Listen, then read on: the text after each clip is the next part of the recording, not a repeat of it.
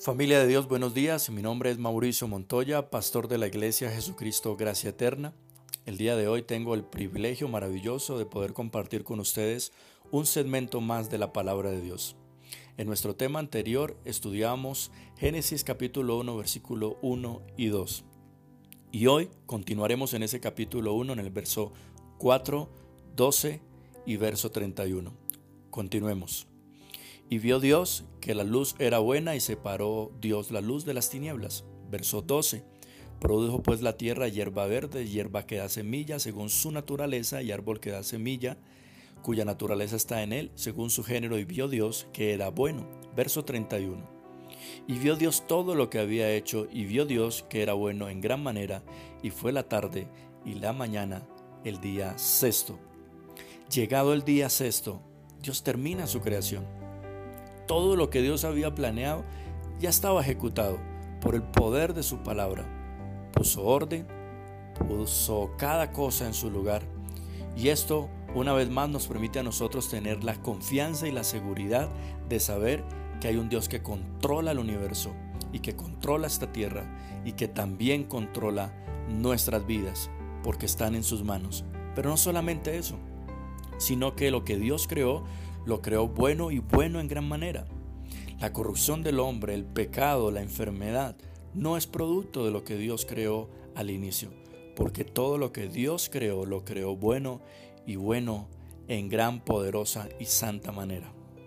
El segundo punto que vamos a estudiar el día de hoy está en el capítulo 2, versículo 7.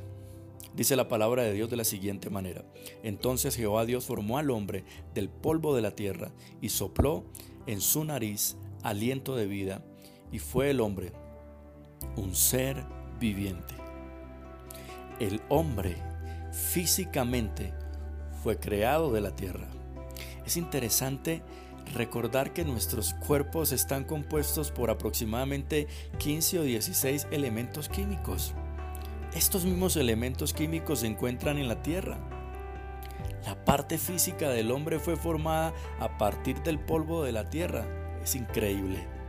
Si nuestro cuerpo fuese reducido a una forma más simple, es decir, a los elementos químicos individuales de los que nosotros estamos compuestos, valdríamos muy poco económicamente hablando.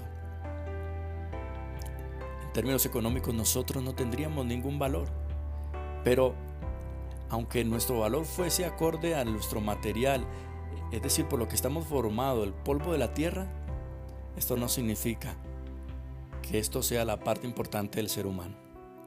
El ser humano Dios lo creó con algo mucho más profundo. El ser humano es mucho más que eso.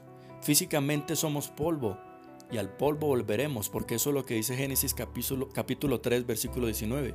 Con el sudor de tu frente comerás el pan hasta que vuelvas a la tierra, porque de ella fuiste tomado, porque polvo eres y al polvo volverás. Pero Dios no solamente nos creó físicamente, también nos creó con una necesidad espiritual.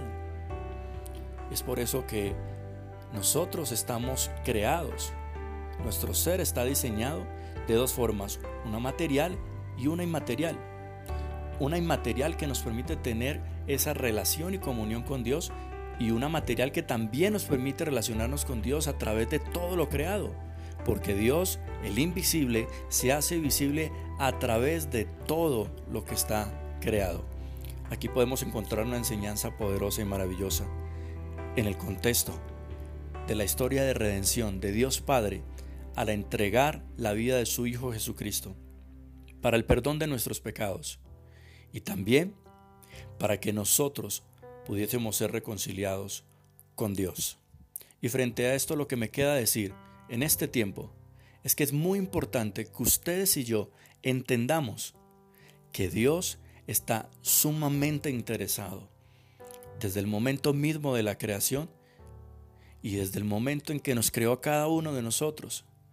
No solamente para que ministráramos y sojuzgáramos sobre todo lo que está creado, para que fuésemos la corona de la creación, porque nos dio la capacidad de tener conciencia, la capacidad de poder ministrar y administrar sobre todo lo creado. Por eso es que el hombre es la corona de la creación. Pero aún siendo corona de la creación, es absolutamente dependiente de aquel quien lo creó. es absolutamente dependiente del Creador perfecto. La palabra de Dios en Santiago capítulo 4 nos recuerda lo frágiles y lo vulnerables que somos nosotros, que es nuestra vida, frente a nuestro Creador. Versos 14 y 15 del capítulo 4 de Santiago dice así, Cuando no sabéis lo que será mañana, porque ¿qué es vuestra vida? Ciertamente es neblina, que se aparece por un poco de tiempo y luego se desvanece. En lugar, de lo, en lugar de lo cual deberías decir, si el Señor quiere, viviremos y haremos esto o aquello. Provenimos del polvo, recordemos. Del polvo venimos y en polvo nos convertiremos. Génesis 3:19. Y este Santiago capítulo 4, versículo 14 15 nos recuerda que no podemos hacer absolutamente nada por nosotros mismos. Nosotros no podemos depender de nuestros planes en el futuro. Ni siquiera podemos planear si no es Dios quien determina nuestro destino. Si no es Dios quien está incluido en estos planes. Por eso, si no tomamos lo que Santiago capítulo 4 nos dice, nosotros no podemos de ninguna manera negociar nuestro futuro si nosotros no entendemos esto, no podremos tener éxito de ninguna manera en lo que nosotros planeamos. Si no podemos entender que nada de lo que nosotros podamos hacer, planear en nuestro trabajo, en nuestro éxito laboral, en nuestras empresas y en la anhelada felicidad, entonces no entenderemos que podremos lograr absolutamente nada si no es con Dios. Este es Santiago capítulo 4 nos permite entender que no solamente estamos en las manos confiables de un creador perfecto, sino que necesitamos volvernos dependientes de Dios, del creador perfecto.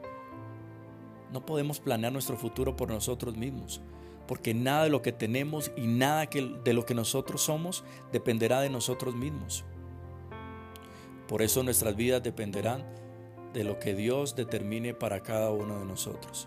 Por eso la invitación en esta mañana es que nosotros podamos depender de ese Dios perfecto y entender que la única forma en la que nosotros podemos entender nuestra existencia en este mundo es que nosotros dependemos absolutamente de Dios y que tendremos que decir todos los días de aquí en adelante, si Dios quiere, haremos esto o haremos aquello.